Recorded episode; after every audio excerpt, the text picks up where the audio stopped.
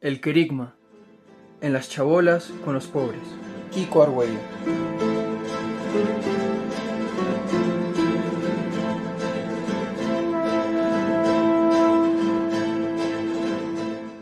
En las chabolas. Testimonio de Kiko Argüello. 2. De la muerte a la vida. Dios existe. Frecuentaba Bellas Artes, y en mi curso había un cura, también pintor, y fui a hablar con él sobre esto. Todo lo que me decía me parecían cosas sin consistencia. Entendí rápidamente que el problema era la fe, y que yo solo no podía dar la fe, y que yo solo no me podía dar la fe. Entonces grité al Señor, y en aquel momento, de repente, sentí dentro de mí la certeza de que Dios existía. No lo sentí como un razonamiento o como una teoría, no, Dios existía, era como un toque de sustancia. Dice San Pablo que el Espíritu de Cristo desciende sobre el hombre y da testimonio a su espíritu de que Dios existe. Romanos 8:16. Eso fue lo que me pasó. Sentí dentro que Dios existe. Existe. Dios existe. Me acuerdo de que empecé a llorar y no entendía por qué. Me corrían muchísimas lágrimas. ¿Por qué lloro?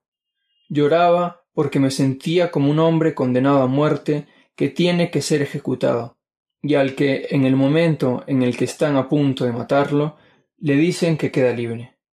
Porque si Dios existe, yo existo. Pasé de la muerte a la vida. Dios existe. Lo sentía dentro de mí como un testimonio, como un toque de sustancia. La sustancia divina tocó mi espíritu. Dios existe.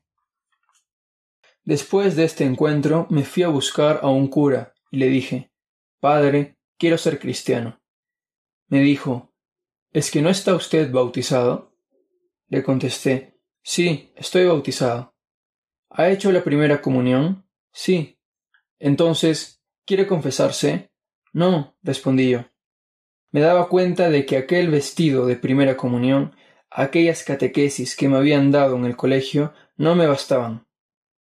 En un determinado momento de mi vida, a los dieciséis años más o menos, me quité aquel vestido porque me venía estrecho, me quedaba pequeño. Me lo quité. Le dije a aquel sacerdote Quiero ser formado, quiero ser cristiano pero él no sabía qué hacer conmigo. No había, no hay, en las parroquias una escuela para hacer a uno cristiano. ¿Y si un filósofo, un ateo, quiere ser educado en la fe? No sabiendo qué hacer conmigo, pensó mandarme a cursillos de cristiandad. Acudí y los cursillos me ayudaron, me quitaron muchos prejuicios que tenía contra la Iglesia, contra el Vaticano, contra las parroquias, contra los curas prejuicios que venían de mis amigos marxistas, que no soportaban las estructuras, etc. Todas esas ideas que tiene la izquierda, sobre todo la izquierda española. No he sido marxista porque yo decía a mis amigos que tenían un gran deseo de justicia. No lo entiendo. Queréis crear un paraíso comunista, en el que haya justicia para todos. Pero si no dais una respuesta a toda la historia, en el fondo sois unos burgueses. Es más, cuando hayáis creado ese paraíso, me gustaría ir allí con una bomba, porque no tenéis derecho a ser felices a costa de la injusticia de la historia. No sabéis hacer justicia a aquellos negros a los que cogieron y metieron en las bodegas de los barcos y allí murieron como desgraciados. Yo siento dentro de mí que el deseo que tengo de justicia es total, o para todos o para nadie. Es absurdo que para unos haya justicia y para otros no, Murieron y no hay otra vida, no hay nada. Pasaron una vida de miseria, de esclavitud, murieron y no ha habido para ellos ninguna respuesta. Esta y otras ideas me salvaron de ser marxista. En cursillos me invitaron a ser catequista, profesor. Fui a la escuela de cursillos y empecé a dar cursillos de cristiandad. Fui a dar el primer cursillo a Ceuta y después también a Cáceres, etc.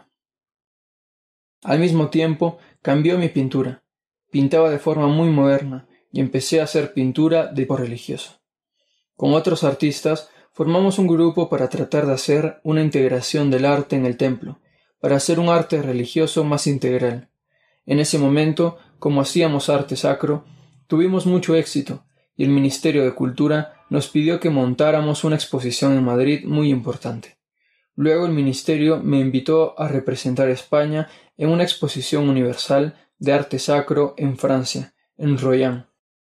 A un teólogo dominico, la Fundación Juan March le había concedido una subvención para buscar puntos de contacto entre el arte protestante y el arte católico, con vistas al Concilio Vaticano II. Yo fui invitado a ir con él, juntamente con un arquitecto vasco y un fotógrafo profesional catalán. Digo esto porque ese viaje fue para mí muy importante, porque me puso en contacto con la renovación del arte litúrgico de Alemania, Francia y otros países. Fuimos a estudiar la arquitectura de Le Corbusier en Francia y de Saarinen y de Alvar Aalto en Finlandia, y tuvimos contactos con la Iglesia Ortodoxa, con los protestantes, etc. Antes de iniciar el viaje, como el teólogo dominico conocía a los hermanitos de Foucault, me dijo Kiko, antes de emprender este viaje, que será muy cansado, porque tenemos que recorrer muchas naciones, quisiera invitarte a ir al desierto de los Monegros, a Farlete, en la provincia de Zaragoza, donde están los hermanitos. Fuimos y estuvimos una semana de retiro, preparándonos para el viaje. En aquel desierto, que es bellísimo y tiene varias grutas, estaba el padre René Boilon, fundador de los Hermanitos de Foucault, así como toda una serie de profesos venidos de toda Europa. Me acuerdo de que estuve tres días en la cueva de San Capracio, ayunando. Allí conocí la vida de Charles de Foucault. Hablé con el padre Boilon y quedé muy impresionado de la vida oculta de la familia de Nazaret y del gran amor de Charles de Foucault a la presencia real de Cristo.